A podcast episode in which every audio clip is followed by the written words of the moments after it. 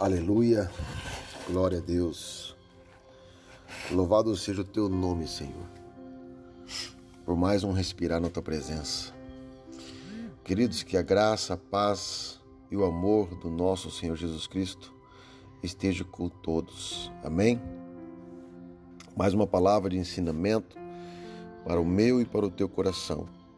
A palavra de hoje está em Filipenses capítulo 2, do 14 ao 15. Paulo dizendo aos seus discípulos: Façam tudo sem queixas nem discussões, para que venham a tornar-se puros de coração e irrepreensíveis, filhos de Deus inculpáveis, no meio de uma geração corrompida e depravada, na qual vocês brilham como estrelas no universo. Amém?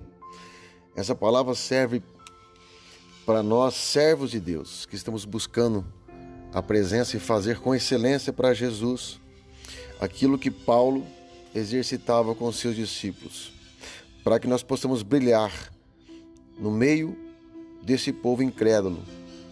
Nós temos que manter o nosso coração puro, livre de discussões, livre de transtorno, para que nós, nós venha a ser purificado e que nós possamos brilhar no meio deste povo.